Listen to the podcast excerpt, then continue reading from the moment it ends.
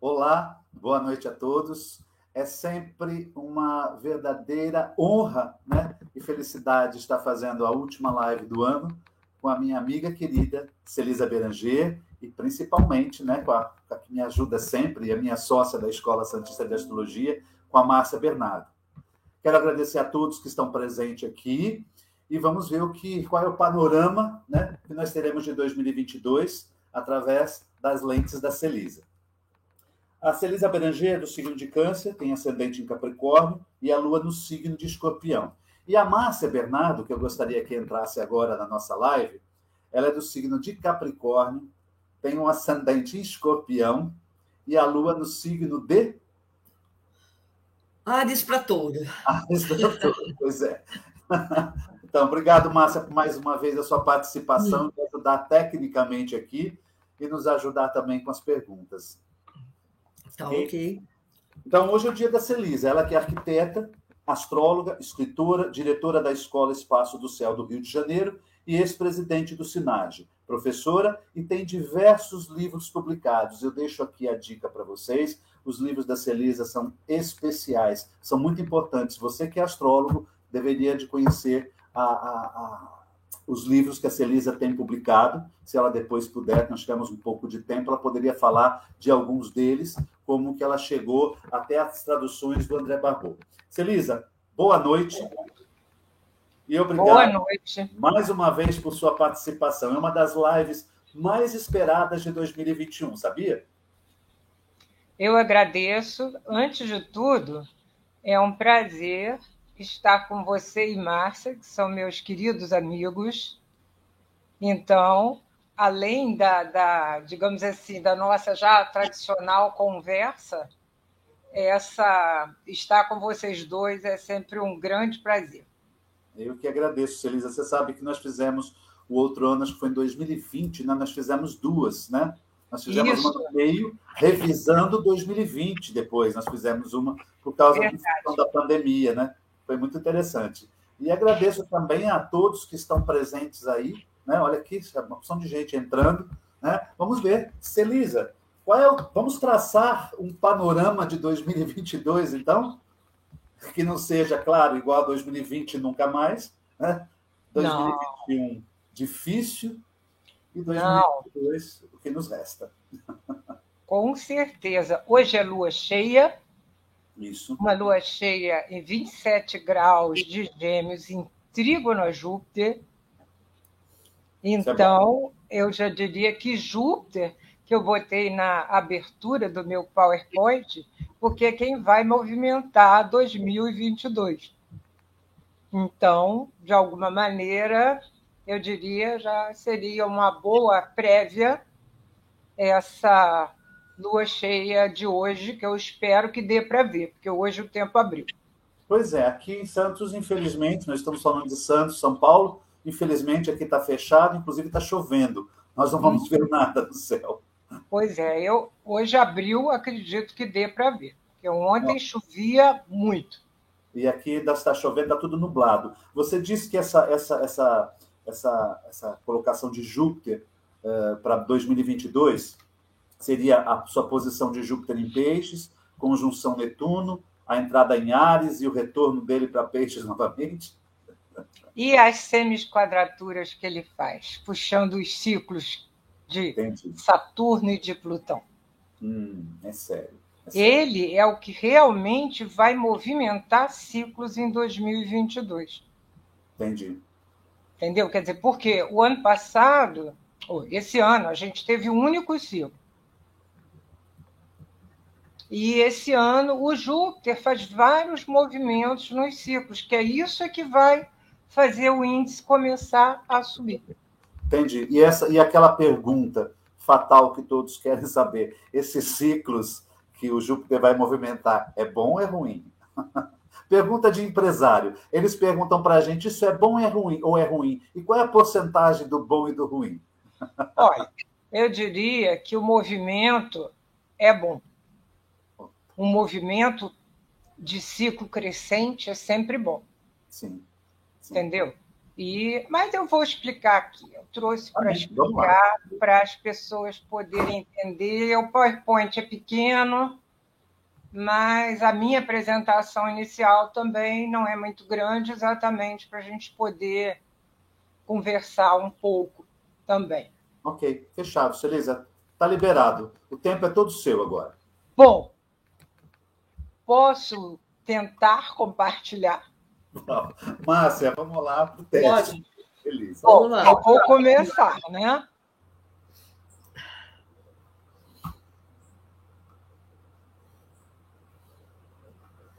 Enquanto você está aí, eu vou, enquanto você está assim, em silêncio, eu vou contando piadas aqui. Brincadeira, que eu não sei contar piada nenhuma. Mas o pessoal está dizendo que em São Paulo está chovendo e nublado também. Abriu agora, Celise. Podemos começar. Pronto. Pronto. Tudo ok? Ok. Tendências para 22, isso. programa Estrelando, Celisa Beranger. Obrigado, Então, Celisa. por isso que eu botei Júpiter aqui na abertura, porque não é que ele vai dar um show, mas a maior parte do movimento vai ser dele.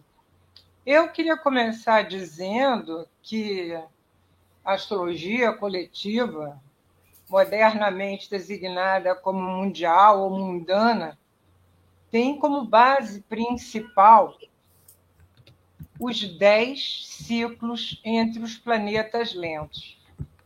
Os sociais, Júpiter e Saturno, e os geracionais, Urano, Netuno e Plutão. Os ciclos se desenvolvem através dos diversos aspectos formados entre cada um dos pares de planetas a partir da conjunção. Suas distâncias vão crescendo até a oposição e decrescem a partir da oposição. Portanto, é preciso considerar todos os ciclos e também quantos se encontram em movimento crescente e quantos em movimento decrescente. Por isso que eu coloquei aí uma letra C de crescente ou D de decrescente. Observem que no ciclo Júpiter-Netuno está um D e depois um C, porque a partir da conjunção, no dia 12 de abril, o ciclo vai se tornar crescente. Então, se no momento nós já estamos com seis ciclos crescentes, a partir de abril estaremos com sete. Só para vocês terem uma ideia, nós chegamos a 2020 com sete decrescentes e três crescentes. Então, isso faz muita diferença. Então, o principal motivo da importância do índice cíclico criado por Henri Gouchon e bem desenvolvido por André Barbeau é porque permite a visão do movimento conjunto de todos os ciclos. Aqui a gente está vendo uma representação apenas dos planetas lentos.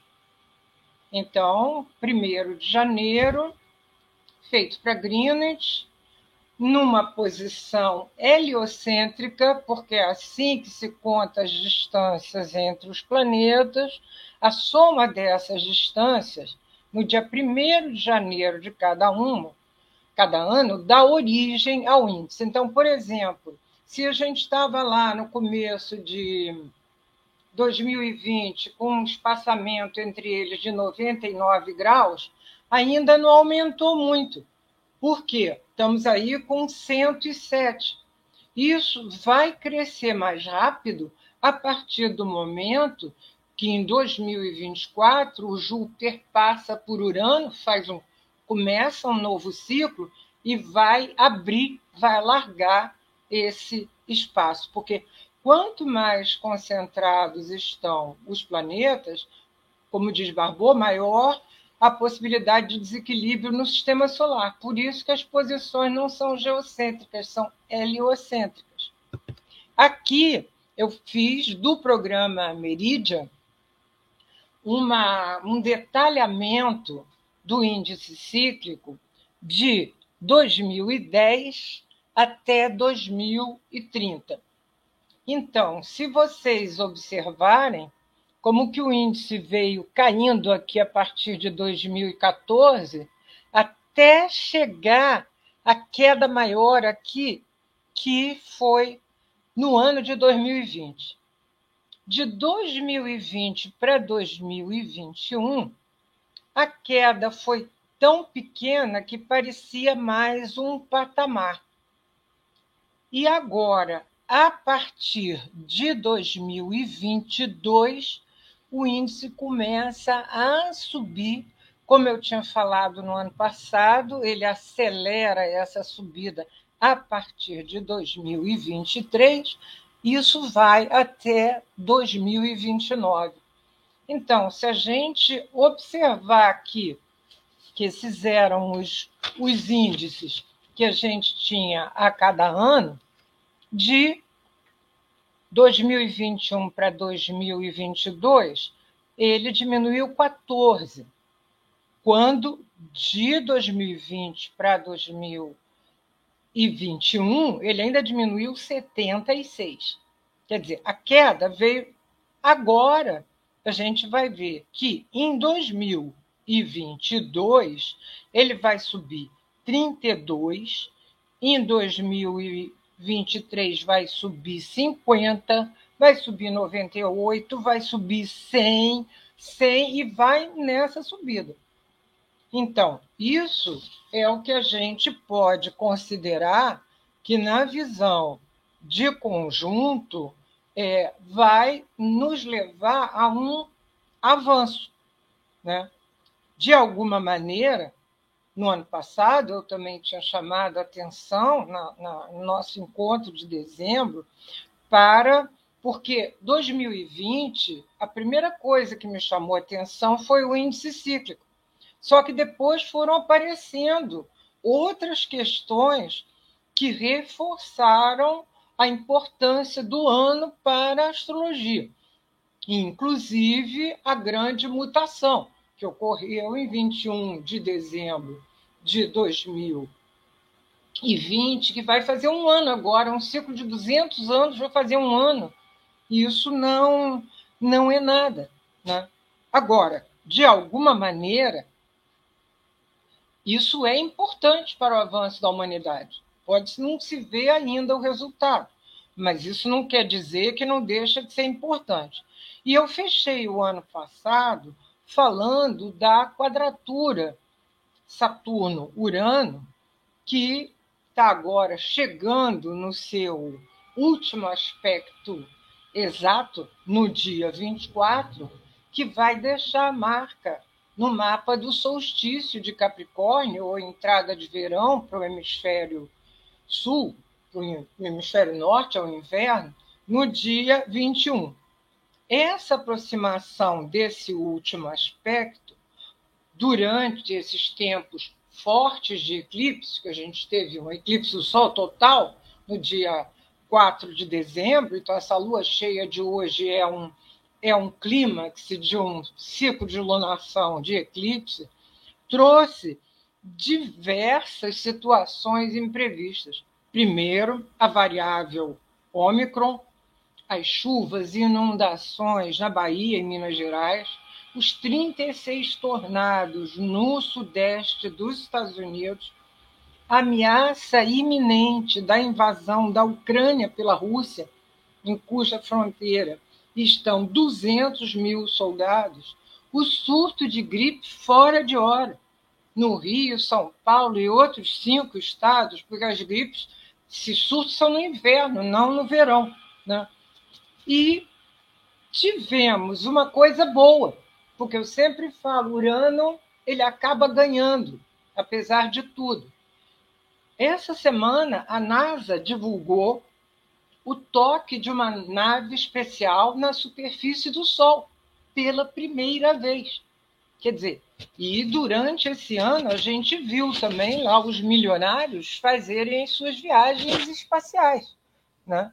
Então, de alguma maneira, quer dizer, a gente avança Então, eu vou começar as tendências para 2022 abordando as questões específicas do ano, começando pela subida do índice cíclico em função do desenvolvimento dos dois ciclos de Júpiter iniciados em 2020, Júpiter-Saturno e Júpiter-Plutão, porque o Saturno-Plutão só vai se desenvolver em 2023, e o ciclo Júpiter-Netuno, que vai ter início em 2022, quando Júpiter encontrar Netuno em 23 graus de peixe. Quer dizer, então, é, a subida acelera em 2023, mas o começo da subida é bastante animador. A, pre... a, importância da predominância de ciclos crescentes se deve ao primeiro semiciclo ser da conjunção à oposição, que corresponde sempre a um desenvolvimento para avanço. E isso é o que a gente pode ver mensalmente no ciclo Sol-Lua, como é o caso hoje. É uma lua cheia. De madrugada, a lua fez oposição ao Sol. A partir desse momento, entra no ciclo decrescente, da oposição até a nova conjunção, que nós vamos ter uma lua nova no dia 2 de janeiro. Esse ciclo decrescente, ele é de defesa ou de regressão. Então, o seu desenvolvimento é de refluxo e não de fluxo, como é o ciclo crescente. Como acontece no ciclo Sol-Lua, o primeiro aspecto é porque as pessoas conhecem só quatro fases da Lua. Mas a astronomia e a astrologia, na verdade, trabalham com oito fases, como a gente trabalha, por exemplo, na relação Sol-Lua no mapa natal, para ver em que fase a pessoa nasceu, ou na lunação progredida secundária. São essas oito fases que a gente usa. O que é chamado de crescente, na verdade, é quando a Lua cumpre um oitavo do seu ciclo, ou seja, 45 graus, que nós chamamos de um aspecto de semi-quadratura. É quando aparece o primeiro filete da Lua no céu, depois da Lua nova. No primeiro dia, segundo dia não tem nada. Aí aparece aquele filete, e isso é que é chamado crescente. O que normalmente é chamado de quarto crescente, quando aparece metade da Lua e a Lua está a 90 graus, é chamada por nós de primeiro quarto. Então, esse, esse afastamento de 45 graus também é utilizado em todos os ciclos entre os planetas, que vai corresponder ao primeiro teste daquele novo ciclo, ou seja, daquela conjunção. O Júpiter vai formar esse aspecto com Saturno e com Plutão dando uma puxada nesse ciclo de Aquário, um ciclo de ar do Júpiter-Saturno, e num ciclo da conjunção de Júpiter-Plutão em Capricórnio. Com Plutão, além de fazer a semi-quadratura, ele vai mais longe, porque lembremos que o Júpiter fez três conjunções com Plutão. A primeira foi no começo do ano, e a última foi em novembro. Então, ele vai fazer ainda um sextil com Plutão, que é usado no ciclo dos planetas, mas não é usado aqui nas fases Sol-Lua. E isso vai indicar que ocorrem as primeiras realizações. No caso do ciclo Júpiter-Plutão, isso deverá favorecer a economia e as leis sociais. Então, aqui eu coloquei os movimentos que o Júpiter vai fazer. Isso aqui está 1 de janeiro, então ele vai chegar ainda nessa semiquadratura com Saturno. Claro, ele está mais longe aqui de Plutão, já está chegando. Ele vai fazer, vai chegar em Netuno fazendo a conjunção, mas ele vai fazer também um movimento, ou melhor, dois movimentos no ciclo decrescente com Urano. Vocês observam que ele já está caminhando para uma nova conjunção, que isso vai ser em 2024, ainda em todo, que aí começa um novo ciclo. Então, ele vai fazer um sextil e vai fazer o último aspecto, que são os últimos 45 graus, a semi-quadratura decrescente. Então, de alguma maneira, ele, esse sextil com Urano pode promover também uma pequena dinamização. A partir da semi-quadratura que ele vai fazer na sua entrada definitiva em Ares no final do ano, aí é uma crise que de alguma leve tensão que pode se arrastar até 2024. Mas atenção, olha o que eu falei tem que olhar todos os ciclos em conjunto, não é um só. A pessoa não pode pegar um ciclo e achar que tudo acontece por causa daquele ciclo, porque a astrologia mundial não é dessa maneira. Vamos ver agora outras condições específicas de 2022. Marte, que vai andar mais de 180 graus em 2022, ele vai fazer conjunção com todos os planetas lentos até agosto. Então, ele que é um exterior rápido, ele vai fazer conjunção com todos os exteriores lentos, mas vai retrogradar em 30 de outubro, em 25 de Gêmeos logo em quadratura com Netuno. Então, ele vai ficar ali um tempo nessa quadratura que vai ser um pouco enjoado. Elisa, só, só, não quero te atrapalhar, só uma questão. Para quem está entrando agora, não sabe de astrologia, o Marte em Gêmeos, ele entra em Gêmeos no final de agosto, né? Ele vai ficar até março, de agosto de 22 até março de 23 em Gêmeos. Não é isso? É, porque ele vai retrogradar. Isso, no signo isso. que ele retrograda, ele fica seis meses. É. A cada dois anos isso acontece, a né? A cada dois anos, exatamente. Então, o ano é. passado, a gente não teve. 2020 teve uma retrogradação braba de Marte. Teve, teve, foi, foi em que Ares. Né? pegou né? todo mundo. Júpiter, Saturno, Plutão, pegou todo mundo. 2020 foi inesquecível. Não, inesquecível. Digo um marco para a astrologia. Foi, quem, foi. Quem, quem não acompanhava Mundial ficou sem saber. Quem acompanhava ficou esperando. Não, e quem não acreditava em astrologia, quer estudar astrologia, começa a se assustar, né? Assim, meu Deus do céu, o que vai acontecer? Mas vamos embora. Quem viver, verá. Né? Não, com certeza, com certeza. Desculpa, então, você estava falando a... da retrogradação de Marte. Isso, que eu estava falando que ele vai fazer. Uma, é, não é sempre que o Marte faz conjunção com os cinco lentos, porque depende do que, que ele percorre, né? Ele, ele sai agora de. Ele começa o ano em Sagitário, se não me engano, 9 ou 13 de Sagitário, e vai até 25 de Gêmeos.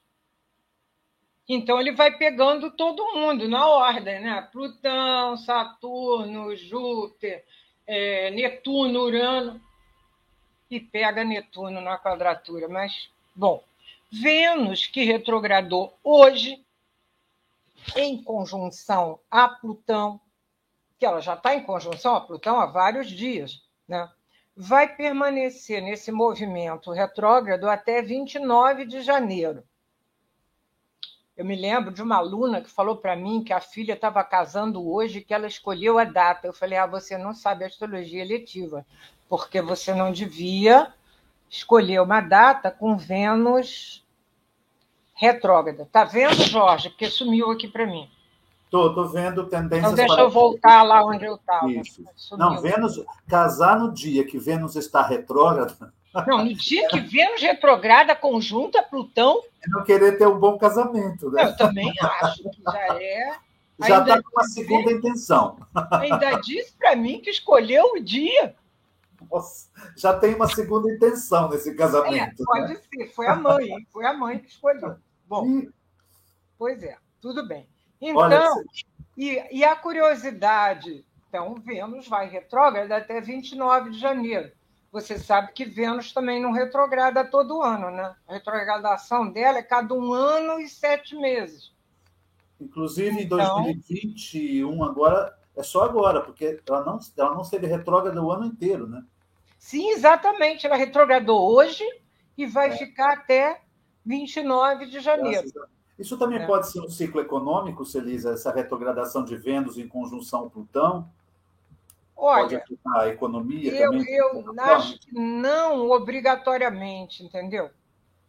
Não obrigatoriamente para um país que tem ou que esteja pegando isso na casa 2, eu acho que sim. Tá. Agora, não, não obrigatoriamente, eu acho que tem que ser um ciclo econômico. Entendi porque não é considerado, digamos, porque, por exemplo, Júpiter-Plutão é um ciclo econômico, com certeza. Júpiter-Plutão, sim, acredito. Júpiter-Plutão, com certeza. Júpiter-Urano, Júpiter-Saturno, todos são ciclos econômicos. Né? E Mercúrio, excepcionalmente, no ano que vem, vai retrogradar quatro vezes.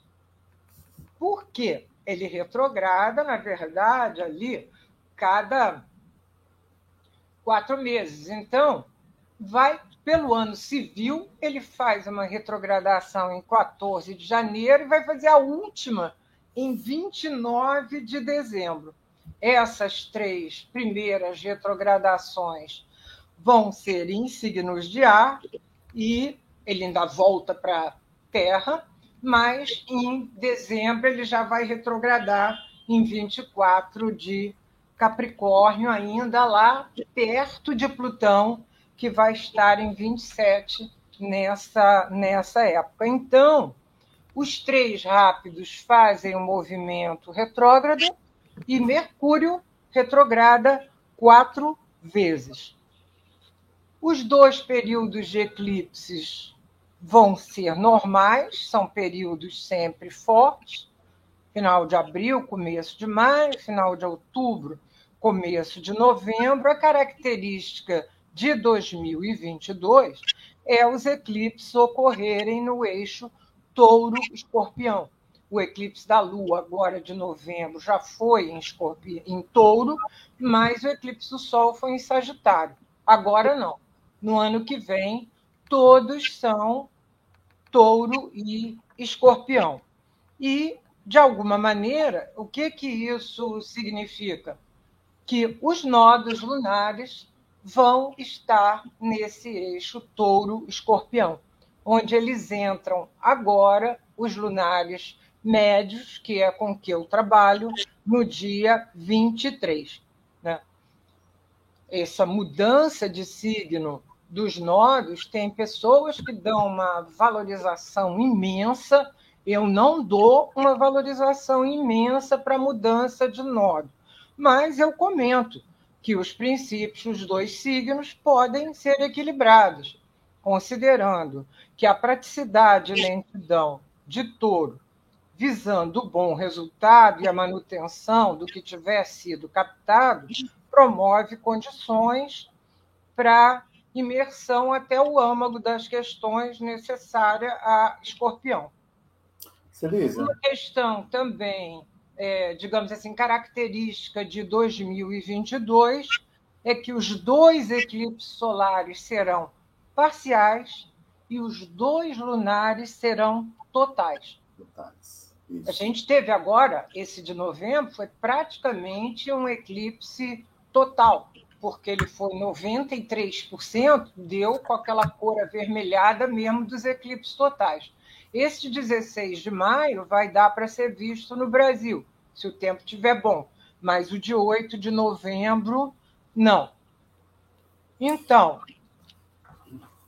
essas são outras características. Deixa eu te perguntar uma, uma questão. Você está falando das condições específicas do ano de 22, sem citar ainda o Brasil, né? Depois a gente entra no Brasil. É, Para quem não estuda astrologia mundial, astrologia mundana, qual, qual é, é, a, é a, a, o significado que tem os eclipses? Desculpa, não só os eclipses, os, os nodos lunares, chamado de cabeça e cauda do dragão. Olha, o Jorge, eu, por exemplo, considero os nodos no mapa natal muito mais importantes por casa do que por signo. Eu sigo a interpretação do Dom Nerman, francês, que considera os nodos como amplificadores. E isso a gente comprova em mapa. Se a pessoa tem um aspecto entre planetas ligados aos nodos, aquilo fica mais evidente do que um outro aspecto que não esteja em cima dos ângulos ou ligado aos nodos. A posição deles por casa, eu também sigo a interpretação do Nero, ele diz que é uma área que o céu marcou para ser bem trabalhada. A polaridade não é só a cabeça, porque tem aquele negócio de dizer que a cabeça que indica o destino, a cauda é o karma, o que prende. Eu não sigo nada disso, não. Eu sigo nessa ordem do Nerman, porque os nodos eles têm um movimento, como a gente viu aí, de um, um ano e meio no signo. Então, um monte de gente que nasce naquele período tem nodo no mesmo signo. Agora, por casa é individual. E eles também têm várias interpretações. Um é o Sol, né? a Lua, um tem natureza de Júpiter, outro tem natureza de Saturno. Eu prefiro considerar eles como a condição ligada a relações que entram na vida da gente, ligada aos planetas ou à casa dos nodos. Relações que entram na vida da gente? É, naquelas áreas. Entendi. Entendi. Entendeu? E, e, os efeitos dos eclipses? Bom, depois a gente fala de Brasil, porque eu já estou com uma. Não, Brasil eu, eu vou falar no final. É. Eu vou falar, mas eclipses são sempre tempos fortes. Entendi. As casas que os eclipses percorrem são áreas de revisão. Certo. São áreas que a gente precisa dar atenção. Né? O, o Jansky fala que os eclipses indicam crise, mas é crise no sentido de atenção. É. Tem que rever aqueles assuntos ou os significados dos planetas que eles tocam. Por exemplo, como eu falei para você, o eclipse agora do dia 4 foi quadratura com meu Urano, que eu já tive de problema até agora, com live, com com transmissão de Zoom, com em aula mesmo, foi brincadeira, mas eu estou aqui. Falei, o Urano tem que ficar tranquilo Bom, com as surpresas. Eu acredito assim, antes que pegue na máquina do que pegue na gente, né? Vamos lá. É. Então, eu diria assim, é interessante a gente falar, principalmente com relação a 2022, os eclipses lunares, como eles são em fase de clímax, como hoje, lua cheia, eles parecem mais fortes que os eclipses do Sol. Não são, só que eles causam uma reação mais forte. Mais forte. Entendi. Então, quando esse eclipse da Lua toca um planeta, como no caso do eclipse de novembro, que pegou meu Marte, entendeu? Eu vi que eu estava muito mais reativa. Entendi. Entendeu? Então, são tempos sempre fortes. Eu sempre falo assim, ó, naquele período de um mês, mais ou menos, como agora eu falei, ó, essa, quadra, essa última quadratura Saturno-Urano ah, está amplificada pelo, pelos eclipses. É isso que eu queria tocar nesse assunto. No dia agora nós vamos ter agora nessa semana, esta nesse final próximo do Natal, essa quadratura Saturno-Urano a última do ano. Porém, eles vão eles não vão fazer uma linha uma quadratura exata em 22. Eu mas eles vão falar disso também. Ah, então tá. Então tá bem. Vamos embora. Vou falar, falar que eles vão se aproximar menos é. de um grau durante um bom período. Então tá, vamos lá que eu não vou falar mais nada. É não, pode falar, não tem problema. Não, aqui você me chamou a atenção. Não, para mim também chamou, fiquei triste demais, mas. Eu também. Se afastam 10 graus, achei que ia embora. Não vão. E volta. Não vão. Brincadeira, né? Bom, então, retomando o movimento de Júpiter, que esteve no começo de Peixes entre 13 de maio e 29 de julho de 2021, agora, dia 29 de dezembro, ele fará sua entrada para percorrer o signo. Porém, como ocorre anualmente, em 2022, Júpiter fará uma nova mudança de si. Dia 10 de maio, dessa vez para Ares, Júpiter cruza o que é chamado o ponto vernal, que é onde o Sol passa no dia do equinócio de Ares, porque para nós esse ponto é o zero grau do signo de Ares. A passagem de um planeta lento por esse ponto fecha o seu percurso do zodíaco e dá início a um novo percurso. No caso de Júpiter, isso ocorre a cada 12 anos.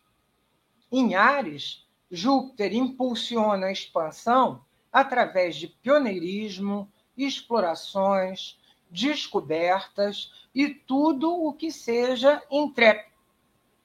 Dentro de quatro anos, em 2026, Saturno e Netuno vão cruzar esse ponto praticamente juntos.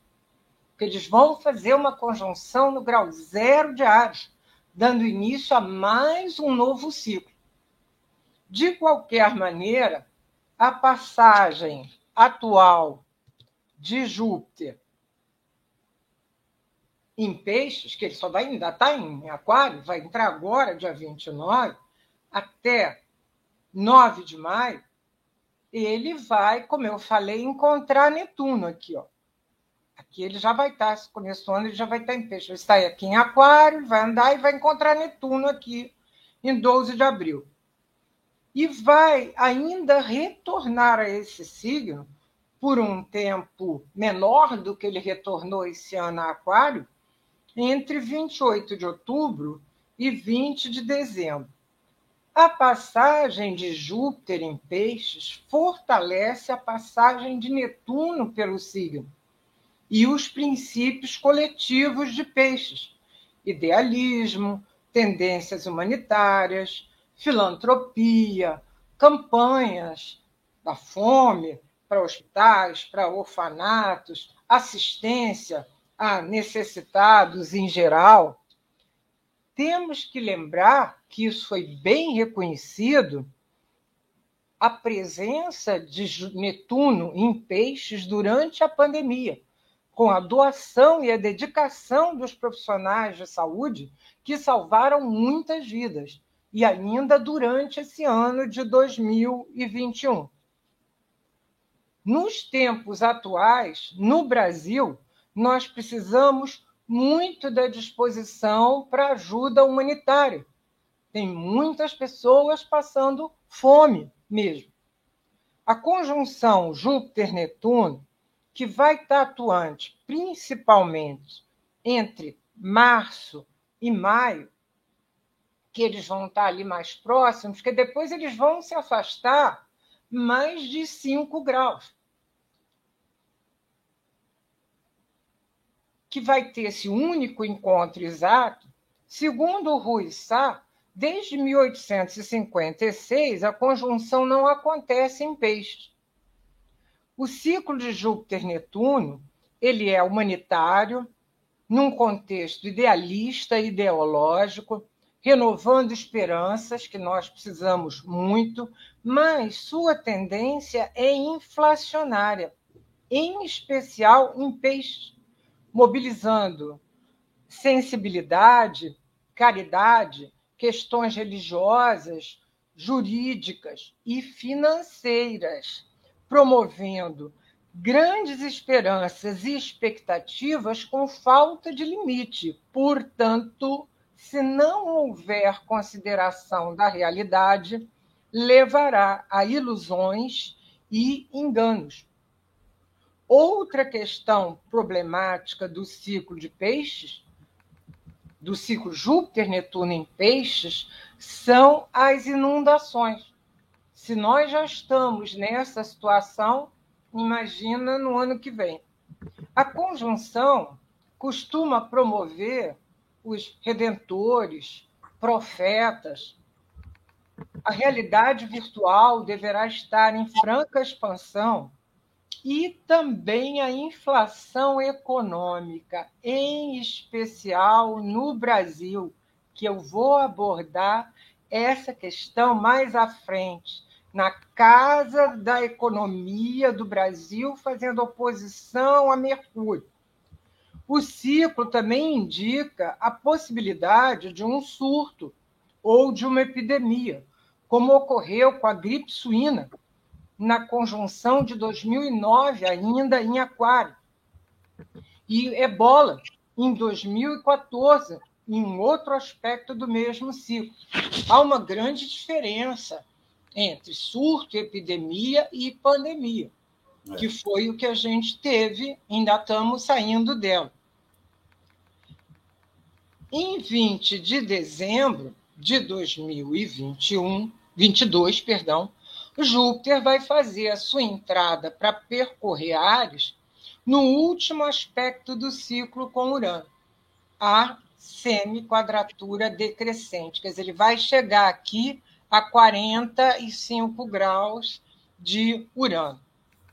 No que se refere à quadratura Saturno-Urano, que o Jorge aí já antecipou, lamentamos que ela não termine completamente no começo de 2022. Apesar de Saturno se afastar 10 graus de Urano, sua retrogradação, dia 4 de junho, no grau 25, o levará de volta ao grau 18, se aproximando durante os meses de setembro e outubro de 2022, menos de um grau. 5 e 6 de outubro, ele está ali a 37 minutos. Vai ficar 37, 38, 39. Além do mais, no final de setembro, Júpiter e a Lua nova, o Júpiter vai passar exatamente aí no meio dessa quadratura e a lua nova, que é oposta a Júpiter, vai tocar também a quadratura. E o segundo eclipse total da lua, dia 8 de novembro, vai ser em 16 de touro, quando Urano vai estar em 17. Então, ainda vai estender a quadratura até novembro. Vamos lembrar que a quadratura promete, promove instabilidade devido às mudanças estruturais em larga escala, desobediência, visando ruptura e atualização de paradigmas, ideias e proposições sem considerar o bom senso, oscilações bruscas nos mercados como reação às condições inesperadas. Tivemos várias no Brasil, a gente vai ver por quê. Tensões com relação à ciência, dúvida da ciência, médicos que negam a vacina, então, médicos que entram por uns procedimentos absurdos, também cortes elétricos, ataques cibernéticos, como a gente viu esse daí que está todo mundo sem certificado de vacina instabilidade em suprimentos, muitas indústrias que pararam por falta de suprimento, falta de container para levar material, e a natureza, que vai continuar a nos surpreender. Então, as tensões e instabilidade de 2021, em especial no que se refere ao Brasil, não surpreenderam eu havia citado que o país seria muito afetado pela quadratura devido à ativação não apenas do mapa do Brasil, mas também do mapa da posse do governo, onde Urano ainda está aqui, ó, pelo ascendente e é onde vai retrogradar, vai, vai voltar ao movimento direto no começo do ano. Então, de alguma maneira, digamos assim, em 2022, o que vai ocorrer é que Saturno vai fazer suas ativações ao mapa do Brasil, bem importantes, eu vou falar, e Urano também. Mas já não será mais a quadratura Saturno-Urano. Para fechar as características de 2022, não podemos deixar de citar, que a gente vê isso pela primeira vez, o retorno de Plutão no mapa dos Estados Unidos. É. Na verdade, esse retorno já vem atuando há alguns anos. Questões de corrupção, questões sexuais, muita coisa que veio à tona, e também essa, digamos assim, essa força com relação à China, que foi o que, na verdade, com um pouco mais de educação, mas não mudou de Trump para Biden. Então, ainda veremos essas questões que tem o problema lá com relação a Taiwan, que a China quer que Taiwan se submeta de qualquer maneira, e os Estados Unidos chamando atenção, então isso vai continuar. Mas é que esse ano de 2022 é que o Plutão da independência de 1776 retorna exato aos 27 graus e 32 de Capricórnio. E é um Plutão oposto a Mercúrio. Isso vai, como o nosso, vai dar panos para a manga. Né? Então, para o estudo de um país, além da observação dos ciclos planetários, a chamada astrologia política, que aí já não é mais mundana, não é coletiva para todo mundo, considera os mapas dos equinócios, dos solstícios, como o solstício de Capricórnio, que nós temos agora dentro de dois dias, os mapas dos eclipses, tudo feito para a capital do país, os trânsitos, as progressões, as lunações com relação ao mapa natal do país. Para o ano de 2021, eu havia citado as dificuldades devidas à grande ativação do eixo 612 nesses mapas do país, saúde, empregos, hospitais e ainda tensões econômicas e como a educação estaria mal. Para 2022, esses mapas, quer dizer, que é uma opção de mapas, apresentam uma certa ênfase na casa 10, que corresponde ao governo e também à credibilidade do país. E também à casa 1, que corresponde à postura da população que constitui o país. 2022 é um ano de eleições então, essas ativações Casa 10 e Casa 1 refletem bem o que teremos pela frente. Aparece também a Casa 9, do estrangeiro, do judiciário.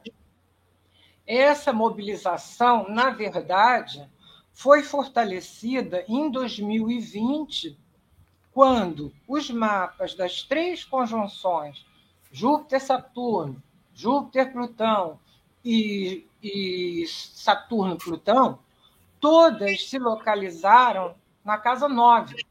Não é na casa 9 do mapa do Brasil, não. A gente também faz os mapas das chamadas grandes conjunções. No que se refere às eleições, eu já tinha citado o eclipse do Sol, de 25 de outubro. Dias antes do segundo turno, que deve ser no dia 30, que é o último domingo de outubro.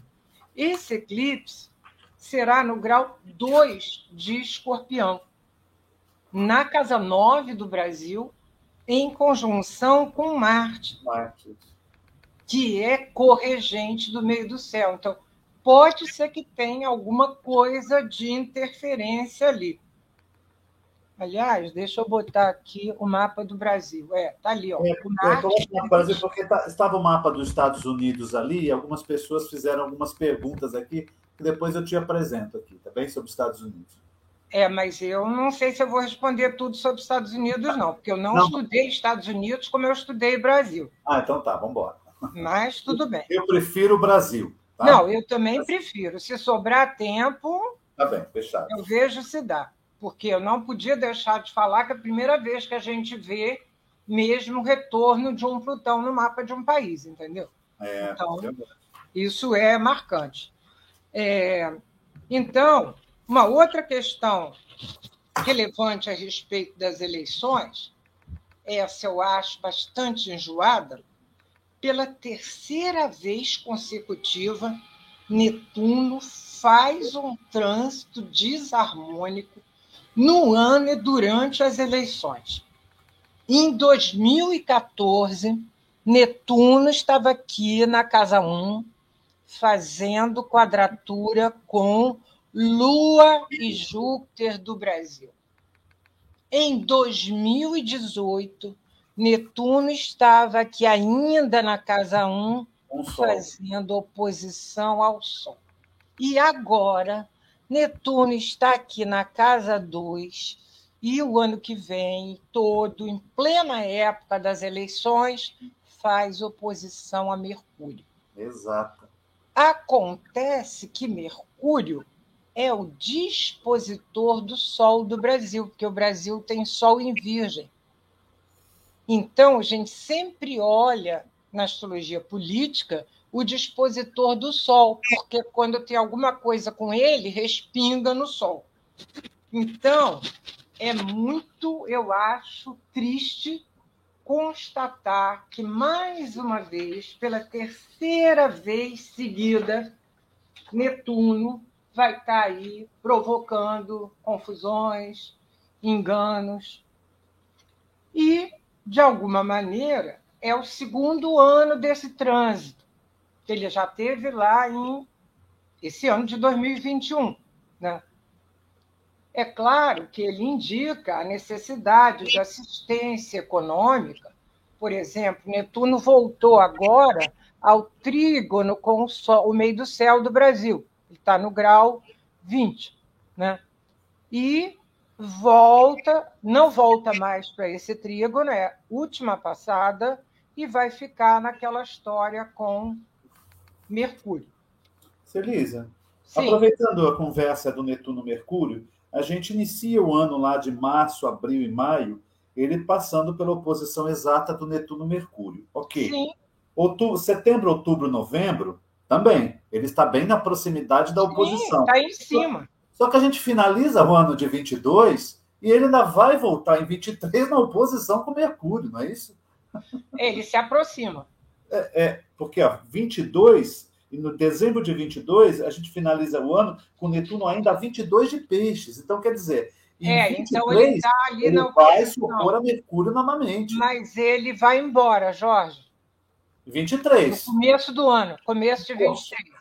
Para mim é uma, para mim é um é, é uma infinitude isso daí, né? É um ad Não, eu também acho. Essa Porque constatação, é uma... quando eu vi três eleições seguidas, hum é demais, entendeu? Não, e é um aspecto ruim, Netuno Mercúrio. Né? Sempre né? desarmônicos. Desarmônico e assim. Para confundir, para enganar, para atrapalhar. E no setor financeiro, não é no setor imobiliário. Exatamente. Setor então, desorganiza não. a economia, Causa. promove incidentes, escândalos, fraudes, roubos. Por isso é que a conjunção de Júpiter com Netuno porque quando ele fizer a conjunção com Netuno, Netuno vai estar lá em plena oposição com Mercúrio, vai inflacionar a economia e aumentar a desorganização. Além do mais, depois que o Júpiter sai da oposição com Mercúrio, onde que ele chega? Em Plutão é. e faz quadratura com Urano. Urano e Netuno na casa 11 contribuindo com possibilidade de abuso, imprevisibilidade, confusões que deverão envolver o Congresso, porque a Casa 11 é a casa do Congresso. Bom, Saturno, no seu trânsito, vai. Saturno está por aqui ainda, vai fazer ainda pela casa 12 quadratura com o meio do céu, conjunção com o ascendente, vai estacionar no grau 25 no final de maio, portanto, ainda próximo aqui ao ascendente. Esse ano de 2021 foi Júpiter que fez isso. Foi. Mas o ano que vem é Saturno. E ele vai retomar o movimento direto em 23 de outubro, portanto, também durante as eleições, no grau 28, em quadratura ao meio do céu, o que indica descrédito para o país e o governo, obstáculos a serem enfrentados pelo governo. A conjunção ao ascendente promete restrições e privações para a população e pessimismo com relação à possibilidade de melhora. Poderíamos lembrar a última passagem de Saturno pelo ascendente em 1993, mas ele não manteve a quadratura o meio do céu como ele vai fazer este ano. Então, esperamos que a passagem de Saturno pelo ascendente seja um pouco de antídoto para Netuno, contribuindo com seletividade e seriedade na escolha de candidatos.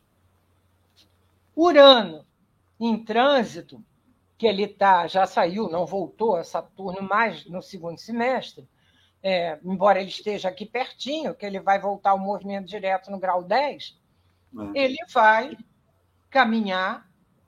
Urano, esse ano, não apareceu, mas ele fez dois trígonos com o Sol. E, a partir da sua mudança de movimento em 18 de janeiro, ele ainda vai fazer esse trígono. Olha, esse trígono é favorável a inovações, em especial inovações tecnológicas. Pouco a gente viu disso em 2021. Abril, maio e junho, né? Eu estou com ele aqui, vou te dizer se é abril. É, é, o Sol é 14, abril, abril, maio e junho ele faz o trígono com o Sol, sim. É, para mim, até maio. Junho ele já saiu. É. Já foi dois graus, para mim já, já foi embora até mais. Mas, o que, que ele vai fazer? Ele se aproxima do fundo do céu, que ele pode ainda afetar alguma coisa ali de uma surpresa, e faz quadratura com Vênus, indicando imprevistos nas alianças e tensões que desfavorecem acordos e harmonia, contribuindo para uma campanha eleitoral agressiva já prometida pela conjunção Sol-Marte progredido, que vem desde 2016 e que tem mantido o país num clima de polarização, agressividade, autoritarismo e militarismo. A conjunção vai permanecer até 2025. A vantagem é que, a partir de 2022, não vai mais fazer direções desarmônicas, porque isso é no começo de Ares e terminou agora a quadratura com Urano. Fez quadratura, fez conjunção primeiro com Plutão, depois quadratura com Netuno, quadratura com Urano. Pelo menos agora vai fazer um sextil daqui com Lua e Júpiter. Mas isso mantém aquele clima. Portanto, embora as previsões para o ano coletivo sejam de um pequeno avanço em função dos movimentos de Júpiter e da mudança de direção do índice cíclico para a subida, a passagem de Júpiter pela casa 2 do Brasil não promete grandes avanços para a economia. Quer dizer, é pelo contrário, é preciso cuidado, porque esse é um aspecto perigoso nas questões materiais, quando envolve dinheiro. Os, os astrólogos de previsões econômicas estão chamando muita atenção para essa conjunção, porque ela sim, ela tem um envolvimento com questões que a pessoa investe, acha que vai ganhar um dinheirão e aquilo se desintegra no ar. Bom, interrompi aqui o meu compartilhamento. Tem uma frase para dizer no final, mas eu vou deixar para o final. Tá. Está aberto a perguntas ou você tem mais algumas coisas? Não, pode perguntar. É? Nossa. Foi cheio. Bom, as pessoas estão também cheias de perguntas. Eu estava aqui admirando tudo isso. Celisa, quer dizer, assim, fazendo, fazendo uma, uma, uma relação, parece que os astros para 2022 estão numa ascendência melhor do que o Brasil, né? O Brasil Complicado, complicado. Eu também, você sabe que a gente estava a gente estava fazendo as previsões eu e Márcia também para as revistas daqui, para os jornais que a gente faz aqui. Vamos gravar tudo essa semana. Essa, essa, essa conjunção de Júpiter e Netuno, esse alinhamento que acontece em abril de Júpiter e Netuno, em peixes, acontece na casa 2 do país. Né? A gente fica pensando, poxa, poderia ter uma dinâmica ah. muito interessante, né? Mas sempre a gente tem aquela, aquele, aquela, aquele presente que é oferecido e não é entregue, né? aquela ideia, aquela ideia de que, olha, eh, eh, nós vamos, vai ter uma imagem de que as coisas vão fluir com muita facilidade, muita prosperidade, mas na verdade é uma mentira no final, né? Você acaba endividado, achando que aquilo realmente é um grande negócio e foi um grande negócio para eles e não para nós, né? Isso é um grande problema, realmente. Por isso que desde que se começou a falar nessa conjunção, ah, que maravilha, tudo bem, para renovar esperanças, para agora é. cuidado, que é uma bolha. É, é. É a lente um balão daquele que estoura. É, todo mundo acha lindo quando estourar, vê onde é que o buraco que caiu, mais ou menos. Eu, até sair do céu para o inferno direto sem passar Sim. pelo purgatório, entendeu? Eu até costumo falar para clientes para justamente desconfiarem de todas aquelas coisas maravilhosas. Exatamente. É roubada. Sabe, aquele negócio que vai pôr mil reais e de repente uma semana você já está ganhando 10 mil, né? Aí depois você perde 50. 50, sim. É. é um perigo, é um perigo. Essa conjunção ela é perigosa, principalmente para o Brasil.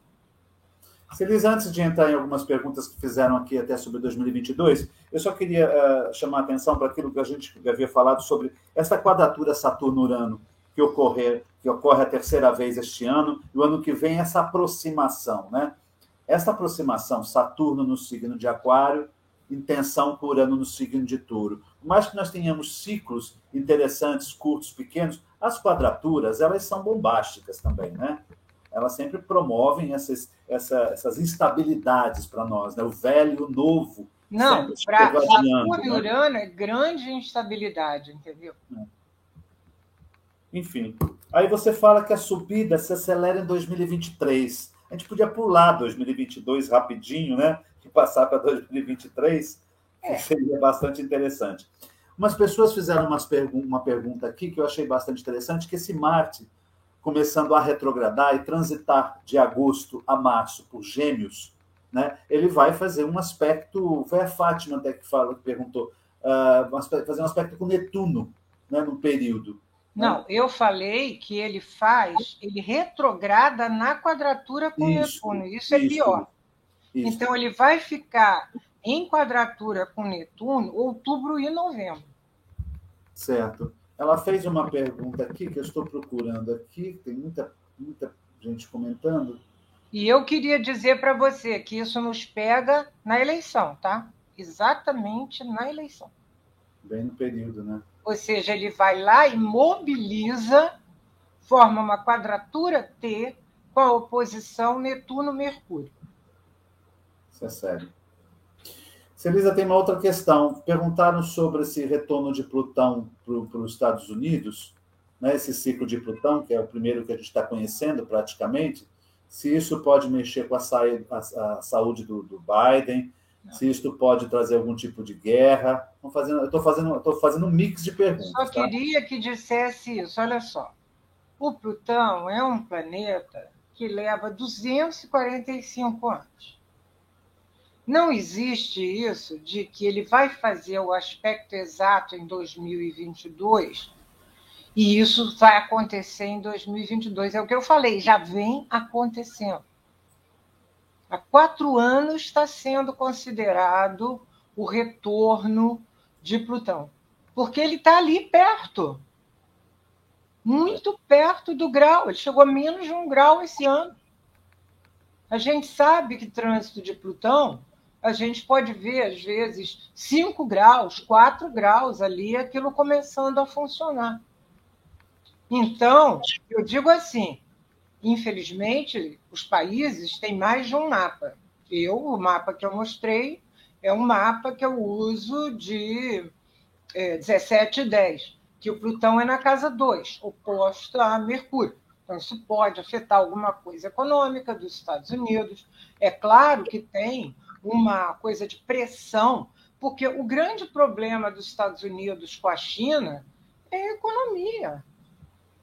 Não é que, que eles não gostam da China, que é porque a China hoje está na frente ninguém vai parar ela, não adianta. Ninguém gosta. Então, hoje, quando se fala negócio da China, a conotação já é diferente do que a gente falava antes. Na verdade, está bem pior, porque eles estão muito mais fortes, entendeu? Agora, por que tem a ver com saúde se o que representa o presidente é o Sol? Entendi. Celisa, nesses, nesses aspectos estão perguntando aqui é, sobre a criptomoeda e a economia mundial para 22? É, Bolsa de valores, essa, essa área. Eu falei aqui do problema Saturno-Urano. Situações ainda... imprevistas fazem aquilo despencar. Então, cuidado. Cuidado, porque é aquela coisa que a reversão vem repentinamente. Não obrigatoriamente por uma reversão no mercado, mas por uma situação que acontece fora. Por exemplo, vocês vão lembrar aquele problema da construtora da China. Aí ficou tudo meio em polvorosa. No Brasil, não precisa nem falar, porque toda hora a gente tem susto aqui. Então, as bolsas reagem, os dólares sobem, não sei o que sobe. Então, é isso daí. Criptomoeda está ligada ao Urano. Ué? Elas estão avançando. Cada vez tem mais anúncio de televisão de empresas para investimento em criptomoeda. Isso vai ter cada vez mais, mas cada vez mais é preciso cuidar. Entendi. É, é, eu achei aqui a pergunta que a Fátima fez: os meses que Marte estiver em Gêmeos, quadratura com Netuno, pode ativar aspectos de epidemia ou destruição do meio ambiente? O aspecto de epidemia é muito mais de Júpiter com Netuno do que de Marte com Netuno. Tá. Muito mais. Agora, claro, você pode dizer que o Netuno mal em peixes ele pode promover alguma questão. E, e sempre as questões são essas. A gente não sabe por onde aquilo vai pegar. Está vulnerável, mas por onde que vai pegar? Verdade. Entendeu? Eu acho muito ruim especialmente para nós do Brasil, essa quadratura de Marte com Netuno. Eu acho muito ruim. Mas, aliás, é um, um parceiro para Marte que eu não gosto. Sabe de uma coisa que dá muito com Marte com Netuno? Incêndio. Marte com Netuno. Explosões. Segundo Explosões, semestre. problemas em plataformas de petróleo. Sim. Questões químicas, né? Questões químicas, explosões é. químicas, é Química, isso aí. Né? Essa parte. Isso é muito complicado quando Marte se liga com Netuno. É perigoso. Agora me diga uma coisa, Celisa. Tem algum planeta que se liga a Netuno que fica bom? Olha, eu diria para você o seguinte: a Barbot faz a maior fé na próxima conjunção de Saturno com Netuno. Pois é. Em zero grau de Ares. Tem até uma tradução do texto dele de uns sete anos atrás no meu site que ele pediu para traduzir e botar lá. Sim. Vamos acreditar, né? Não, o que ele diz que vai ser contribuindo com o ciclo de Júpiter-Saturno a essa coisa mais humanitária. Uhum. A preocupação com os pobres, a preocupação com a humanidade em geral. Porque Sim. se você pensar que o, o Saturno e Netuno bem ligados é uma maravilha. Porque Sim. você realiza o sonho, o ideal. Você Sim. constrói aquilo com esforço. Agora, quando um quer acabar com o outro. Aí é grande, é grande aí, aí é. Para mim, eu digo até hoje: olha, tudo que a gente está vivendo até hoje, desses desalentos políticos, foram das decepções da última quadratura de Saturno com Netuno. Entendeu? Porque foi desmontando, tipo assim, ah, vamos tentar pode ser ruim, mas pelo menos eu não conheço. Aí tudo se deu mal. Né? Eu estou chocada com a eleição do Chile de hoje. Dois radicais, estou chocada. Como é que o Chile Ué. chega numa situação dessa, entendeu? Celisa, tem uma pergunta aqui que eu achei bem interessante, que não é astrológica. É, ela pergunta assim, Magali, obrigado pela tua participação e para todos que estão aqui. Por gentileza, como nós, população, poderíamos ajudar atitudes, com atitudes e energia, de forma coletiva, a auxiliar este processo para que seja menos difícil. Como poderíamos ajudar? Gratidão. Achei interessante a pergunta. Eu vou dizer aqui, porque eu tenho aqui um texto escrito assim para uma pessoa, população normal. Olha só, devemos ter disposição para experimentar o novo utilizando a experiência. No caso de imprevistos, procurar alternativas para lidar com eles. Isso é Saturno e Urano. É. Devemos manter a esperança de tempos melhores e de crescimento, mas considerando a realidade. Precisamos desenvolver a consciência de uma nova humanidade e nela a solidariedade tem papel relevante e ainda a importância da renovação e preservação do meio ambiente. Não podemos pensar apenas na responsabilidade de governos e de empresas. É preciso que cada um de nós faça o seu papel.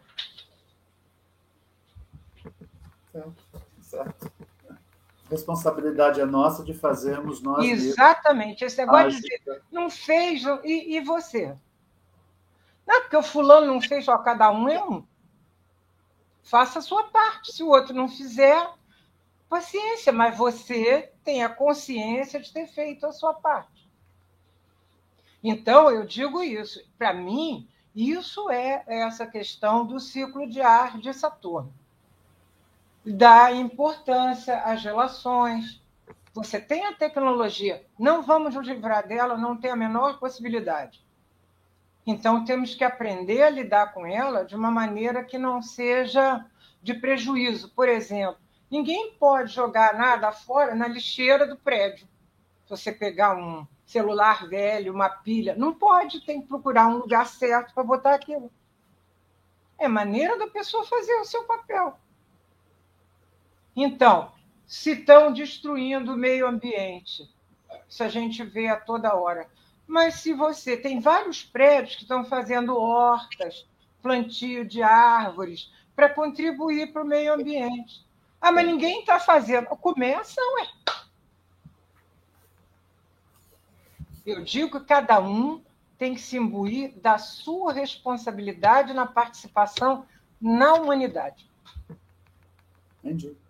Tem uma aqui perguntando Melhor guardar o dinheiro à moda antiga embaixo do colchão e correr o risco do que correr o risco e deixar no banco? Não. Olha, vou contar uma historinha aqui que eu não sei se vocês conhecem. É de um astrólogo. Ele era um italiano chamado Valentino Nabolda. Ele fez uma previsão que ele ia passar por um risco muito grande Aí ele comprou um monte de alimentos, se fechou em casa, apagou todas as luzes e ficou lá. Luzes não, porque ele não tinha luz, era luz de vela. Apagou tudo, ficava com uma velhinha lá, porque disse: aqui eu estou protegido. Fechou tudo para parecer que não tinha ninguém em casa. Um ladrão entrou, roubou e o matou. Porque ele se escondeu. Então, eu digo assim: a gente tem que viver no mundo que a gente tem. Porque as coisas não voltam para trás. Não voltam, não voltam. Não existe. Mudou, está mudado. Eu digo assim, por exemplo, o que eu acho é que agora começa a se delinear como será esse novo normal. E, para mim, a grande diferença, eu achei até interessante, que ontem eu ouvi um comentário que fizeram um levantamento aí, pedindo às pessoas para definirem os três anos, 2000, com uma palavra, 2020, 2021 e 2022. 2020, a palavra foi luto. 2021, a palavra foi vacina. E 2022, a palavra é esperança. Eu achei perfeito, porque eu digo assim: o ano passado eu falei isso, temos vacina. Então, 2021 será diferente. Com todos os problemas, graças a Deus, o Brasil tem uma cultura de vacina. Graças a Deus. Porque desde pequenininho a gente se vacina, então não adianta rugir, tentar atrapalhar, que maioria vai lá e se vacina. Verdade. Eu, antes de passar por uma pergunta da, da, do Eclipse aqui do Brasil, tem um, uma pessoa, Franzer Mac, perguntando aqui, boa noite, Celis e apresentadores, o que esperar dos potenciais mediúnicos e místicos em 22 frente a Júpiter, Netuno e Peixes? Podemos responder isto? Porque essa, essa, onda de Júpiter, Netuno e Peixes, ela, é, ela é da divina providência, mas ela também, os falsos profetas Olha o que eu falei, costumam aparecer redentores e profetas, e tem que isso, ter cuidado. Isso, isso. Porque podem ser enganadores. Sim. E não precisa ser mediúnicos, pode ser pastores também, né? Exatamente. Não, eu acho que não, não, na verdade, eu digo assim, olha só, o Júpiter, ele aumenta Netuno. O perigo de Júpiter é que ele aumenta o que tiver. Se for bom, bom, se for ruim, ruim. Agora, eu não acho que ele vai trazer só coisas ruins. Você viu o que eu falei? Eu acho que a realidade virtual vai se expandir, vai ter algum avanço, vai ter. Agora, veja bem, eu e falei de questões religiosas, como falei de questões jurídicas, eu não coloco aí mediúnicas como uma coisa separada. Também acho. Entendeu? Eu acho que há um sentimento de conexão. Isso sim. Você pode fazer isso por qualquer religião, por qualquer é, coisa espírita, por qualquer coisa, qualquer ordem, qualquer coisa. Aí eu digo é que tem que ter cuidado com os redentores e os profetas. É, também acho, também acho, vou nessa linha. Celisa, os eclipses de 2022 para o país, vamos lá, abril, maio, outubro e novembro. Vamos lá, abril. O de abril, ele ocorre em cima da conjunção com Saturno, não é isso? Isso. Meu Deus do céu. Aí depois, o de maio, em conjunção com o meio céu do país, né? 16 de maio, em escorpião. Isso. Sim. Isso. Aí depois nós temos, em outubro, ele ocorre a 2 graus, em cima de Marte. Eu, foi o que eu falei. Esse eu considero mais importante porque é nas eleições. Era o de novembro, em conjunção ao fundo do céu. Ou seja, os eclipses de touro e escorpião em 22, eles ocorrem em cima dos conhecidos chamados maléficos da astrologia, Saturno e Marte, e ainda na linha do, do destino, aqui fundo do céu e meio de céu. Sério isto, né? É, mas você vê o seguinte que eu estou falando, que o ano tem uma ênfase aí de casa 10 e de casa 1. É, também. Entendeu? Então, e casa 9. Então, de alguma maneira, para mim, sempre os tempos de eclipses, é o que eu falei, eles são amplificadores. Então, eles pegam uma coisa que está ali e aquilo se torna uma coisa muito maior, porque eles trazem à tona aquela história. Então, por exemplo, você vê, o ano passado eu tinha falado, e isso está bastante nítido, os problemas da educação no Brasil. Porque, para mim, olha só, seja quem for que ganhe a eleição, vai pegar uma bomba. Seja quem for o país, uma situação muito complicada. Entendeu? Então, eu acho que a educação é uma coisa séria, porque enquanto o Brasil não der importância à educação, a nossa população não vai avançar. É verdade, verdade. Felisa, você chegou a montar a, a, o ingresso do Sol em Ares? Sim. Sim. É, nós temos aqui com o Sol. Estou com ele aqui. Tá. Você sabe que o solstício, isso eu queria te falar. Eu até coloquei isso no meu texto sobre solstício.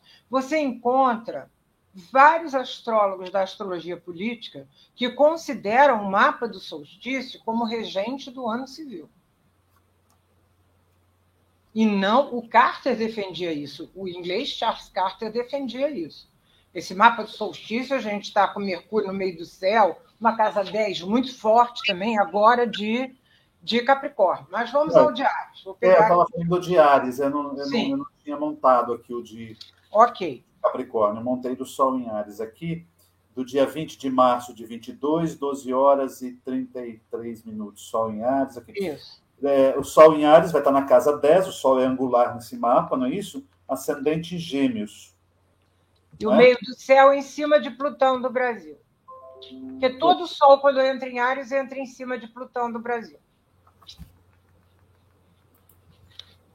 Ah, É. É, eu sei. Que fazer? É, eu queria chamar a atenção para esta casa 8 aqui, do, do, do, mapa do ingresso do Sol em Ares para o Brasil, Plutão, Marte, Vênus, Saturno em Aquário, Plutão em Capricórnio, na cúspide da 8, depois Marte, Vênus e Saturno em Aquário. Marte e Vênus em Aquário em aspecto tenso com Urano em Touro, ou seja, tem uma recepção mútua entre eles e, e uma quadratura. Como você vê? Marte está quadrado com Saturno do Brasil, para completar. Ah, Marte. Trânsito? Tá. Não, não, está quadrado, não. Está em conjunção com Saturno, quadrado, que o Saturno do Brasil é 9,56 de touro. Isso, isso. Você está dizendo nesse dia da entrada do Sol em Ares, o Marte, esse Marte vai estar em quadrado. Esse Marte está quadrado com o Saturno tá. do Brasil. Tá. Só para não complicar as pessoas que não sabem das suas não, não mapas à mão, eu estou aqui. Eu só estou. Tô... É, porque eu também estou com o meu à mão. É, Netuno é, lá opostozinho com Mercúrio na oposição. Aonde?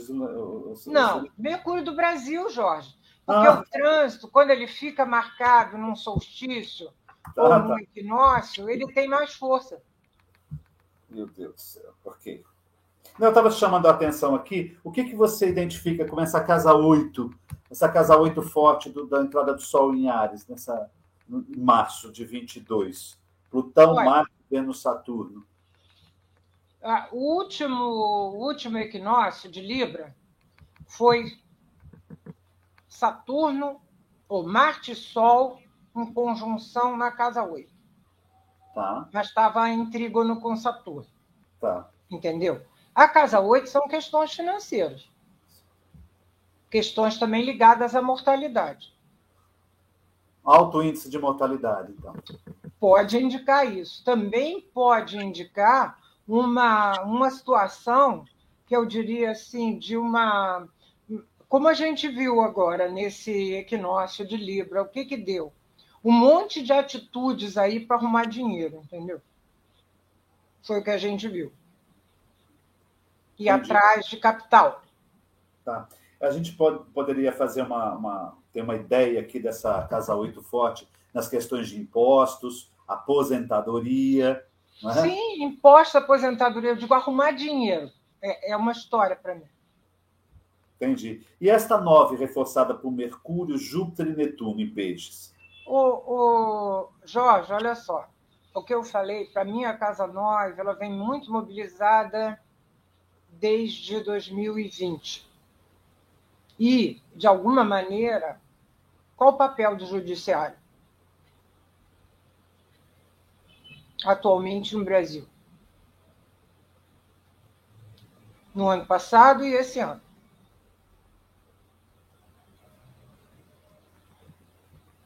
Eles têm se colocado.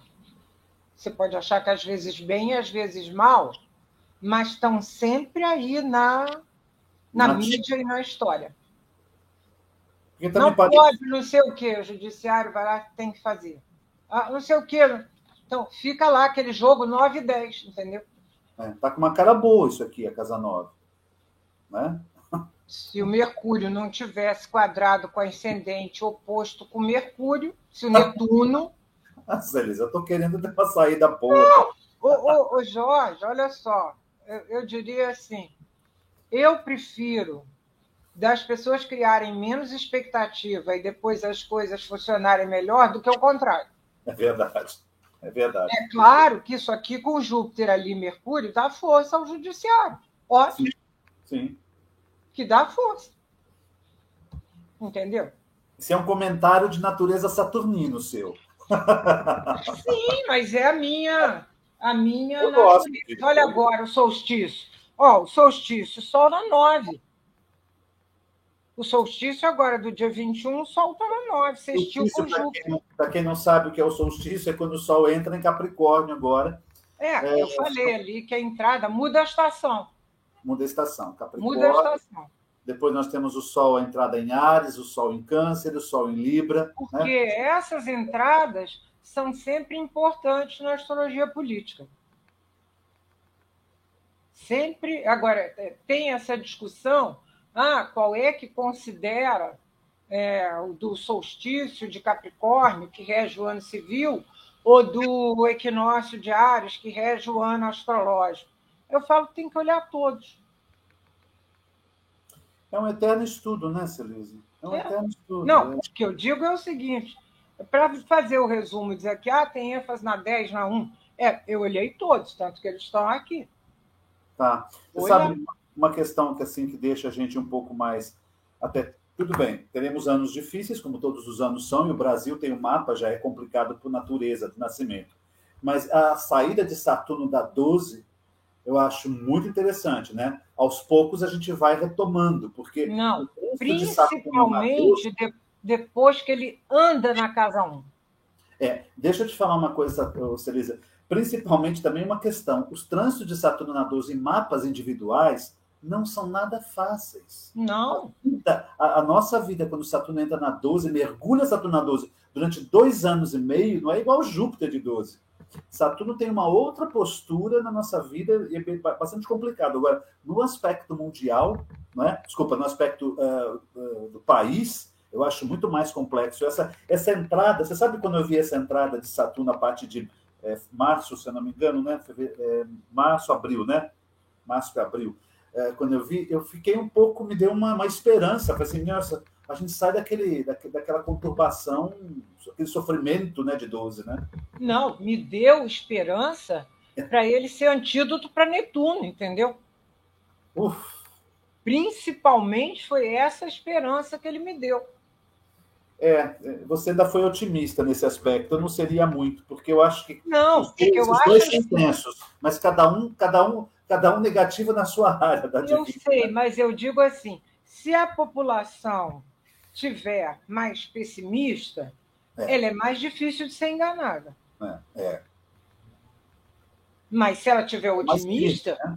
Porque Saturno também não só não fica no pessimismo, fica na estrutura, né? Vamos, vamos não, reestruturar. Eu digo, tá o pessimismo dele é porque ele está ligado à realidade. Esse é, é, é o pessimismo. Naquele aspecto. No bom assim, sentido naquele aspecto também, assim, nós não estamos aceitando isso, não queremos isso, vamos reestruturar. Eu acho isso interessante. Exato, não, se vai por esse lado, mas o que eu digo para você é o seguinte: enquanto ele fica indo e voltando no ascendente, isso eu também vejo em mapa individual, as coisas ainda não avançam, entendeu? Ele precisa caminhar. É. Aí, ao longo de 23, ele já caminha. Aí, ao longo de 23, realmente é melhor. Porque eu digo assim, nunca você tem um céu ideal. Não, não, não tem. Não, não aguento quando a pessoa chegar para mim e falar assim, esse ano tá tudo bom? Eu falei, não existe isso.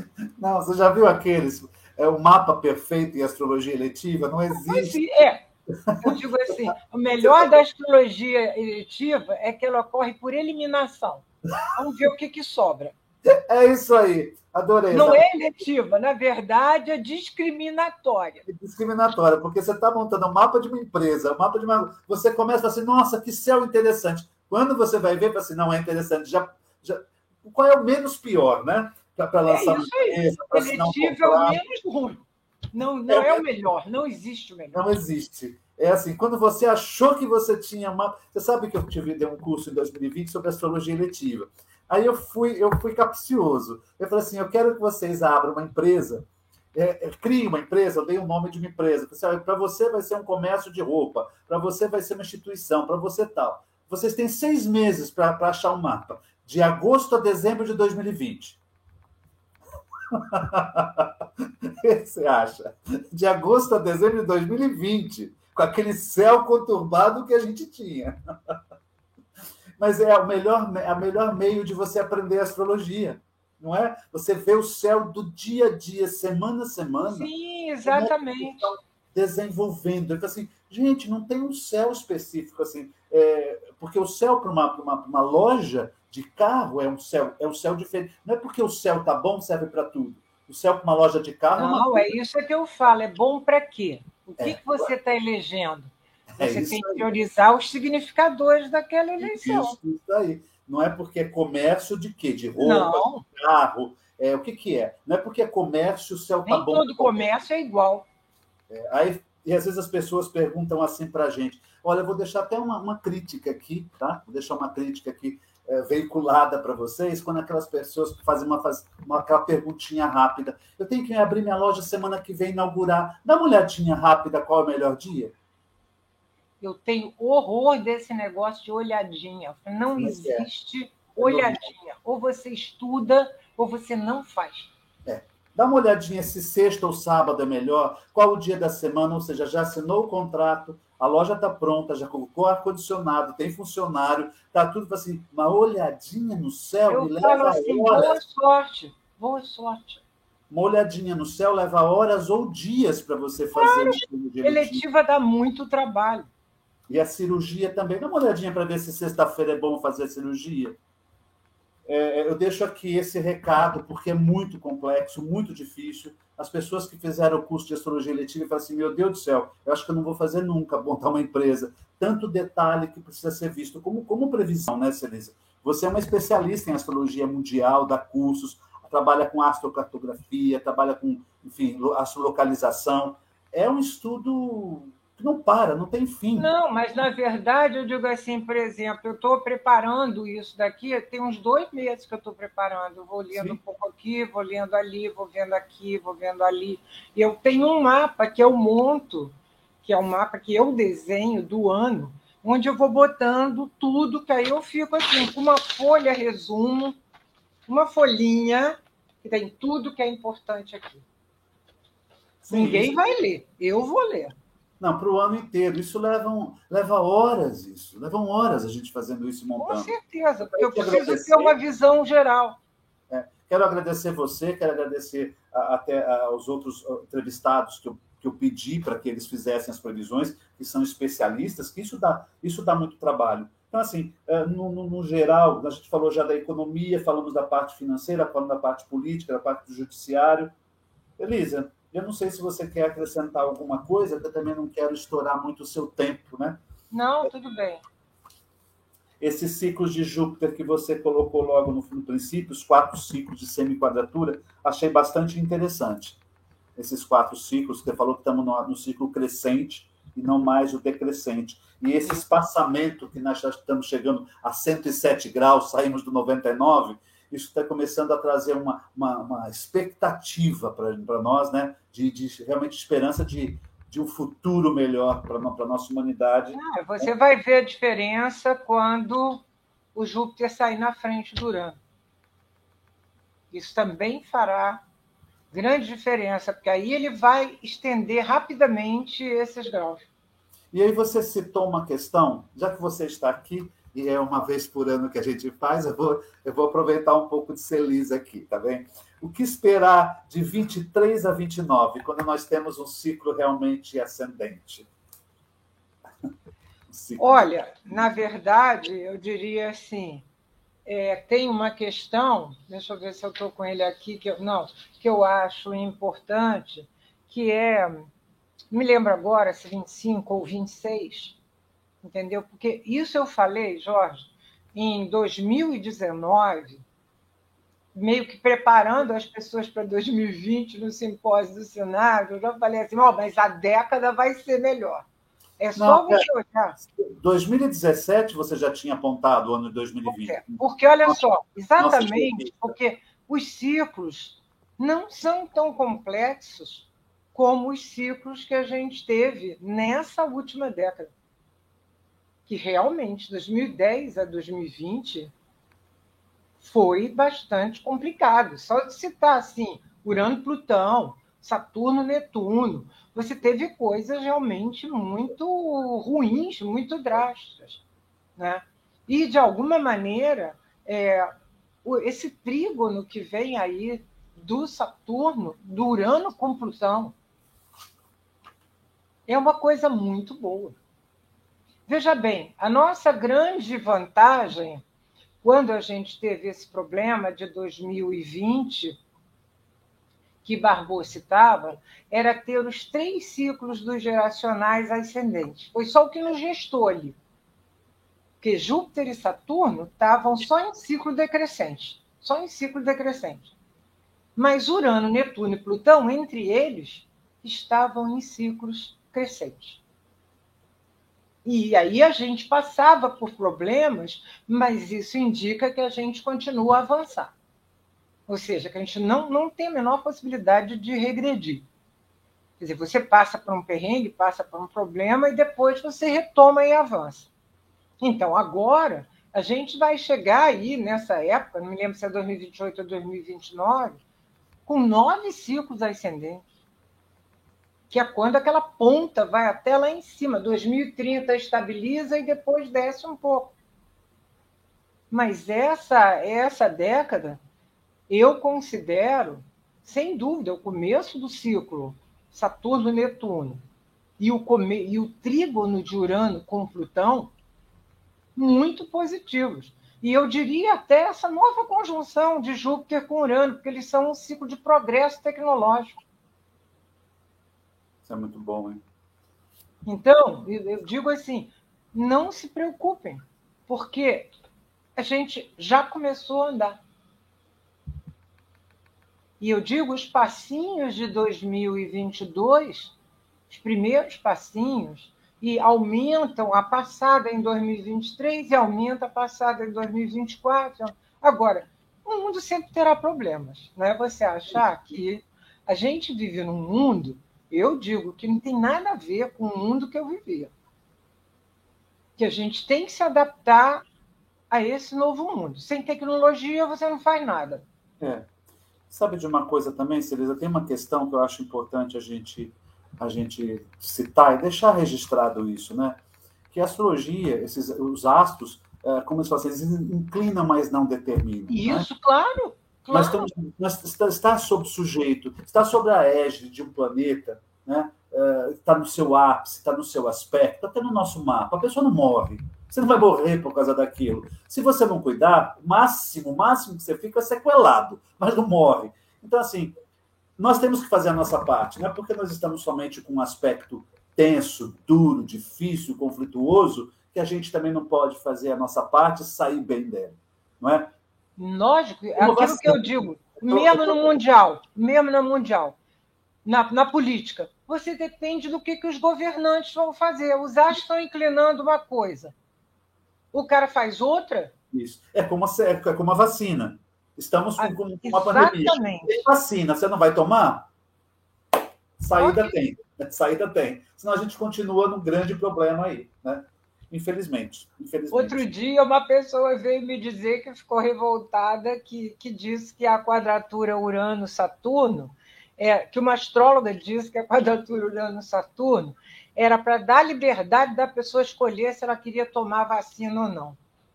Aí eu falei assim: olha, isso está errado, porque a vacina não é uma questão pessoal.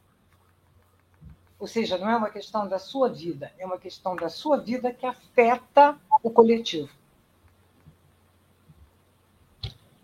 Isso aí. Celisa, quero te agradecer. Márcia, você tem alguma pergunta a fazer?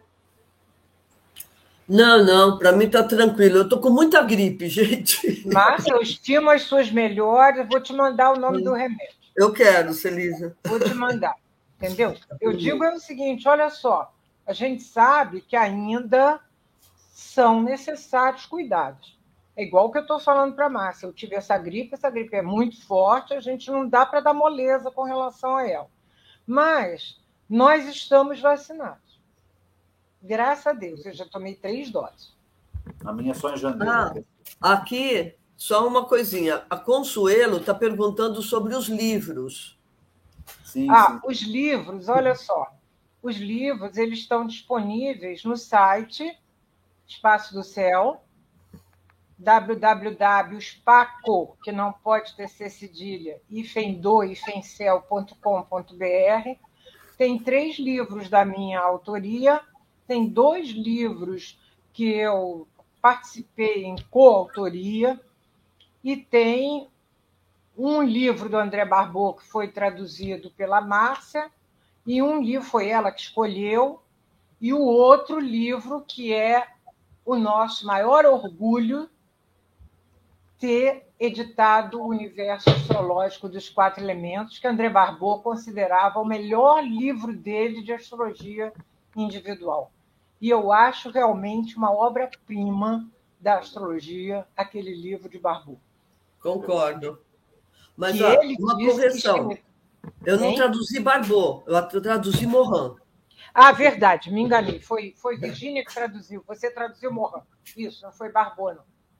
É, Virgínia traduziu o Astro Diagnóstico e é, eu e meu amigo francês, entrou todo mundo na tradução do universo astrológico, porque Barbot não é fácil. A escrita de Barbot não é fácil. Se você não conhecer muito bem a astrologia dele, mesmo que você faça astrologia, que foi o caso de Virgínia e Teresa, elas não conseguiam.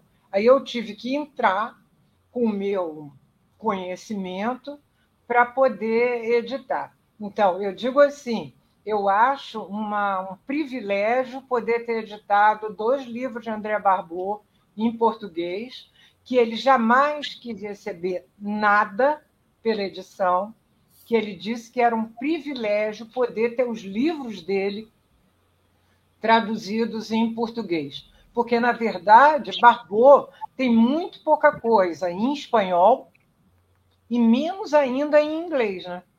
É verdade, verdade. Então, entendeu?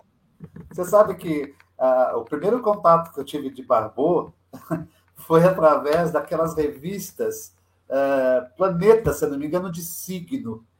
Signo. Ele falava Ares, Touro, Gêmeos. Mas era é, é assim, não era uma, uma, uma coisa, amenidade. É interessante o que ele colocou de cada signo ali. Olha, ele, ele tem um livro sobre signos que ele me presenteou que eu considero uma beleza. É um livro grosso assim que ele reeditou e numa das vezes que eu tive com ele, ele me deu com uma dedicatória. É maravilhoso o livro. Depois vou passar o nome para a Márcia para ver se vocês têm. Eu quero. quero, quero eu acho tem... muito bom. Aquelas eu... revistas eram muito inteligentes do signo, muito inteligentes, muito inteligentes. Da revista Planeta, isso mesmo, Ivan.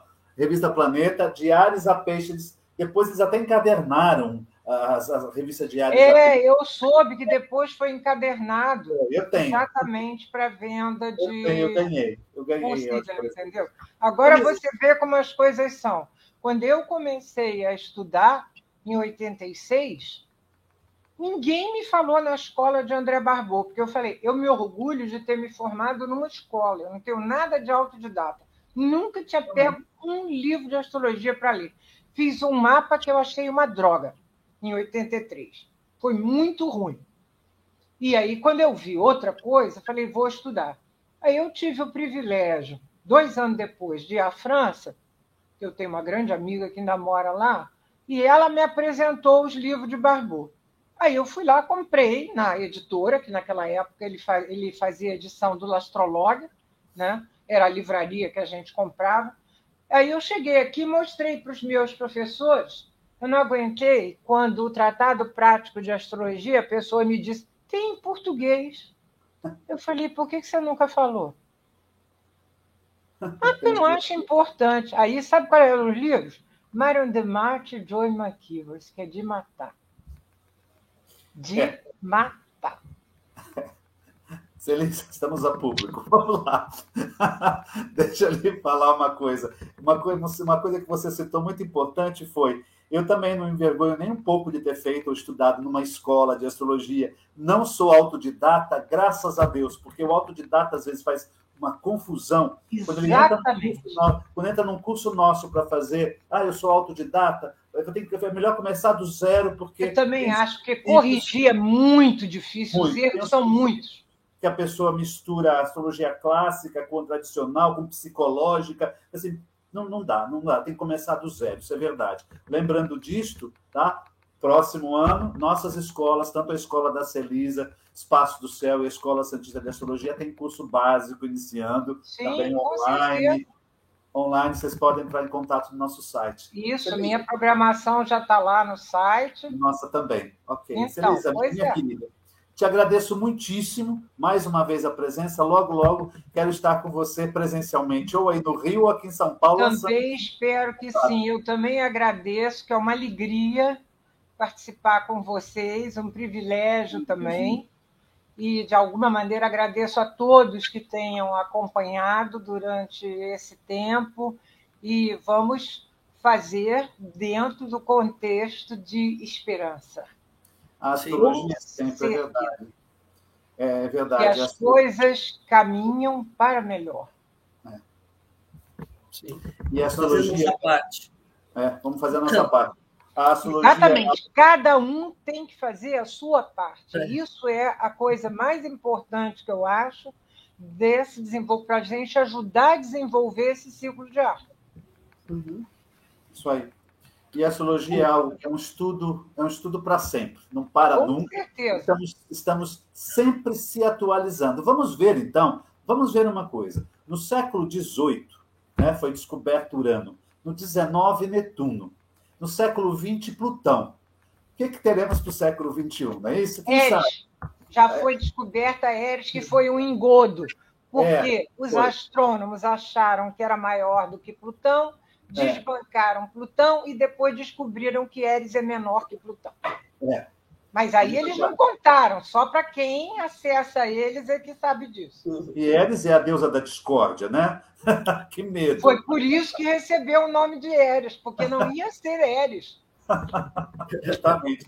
Eu espero que tenha um astro do sistema solar que seja extremamente positivo, otimista e, e esperançoso e, e que deixe a gente numa, melhor. Porque Márcia, aí a gente contribui para que ele seja melhor. Isso é verdade. Márcia, te agradeço também a presença, embora um pouco debilitada. Uma boa noite para você. Boa noite. Boa noite, um feliz 2022 para todos pra nós. Todos Prosperidade nós. em todos os setores. Um beijo. Isso. Muito boa noite a todos beijo que participaram também. aqui com a gente, viu? Mais uma vez, muito obrigado.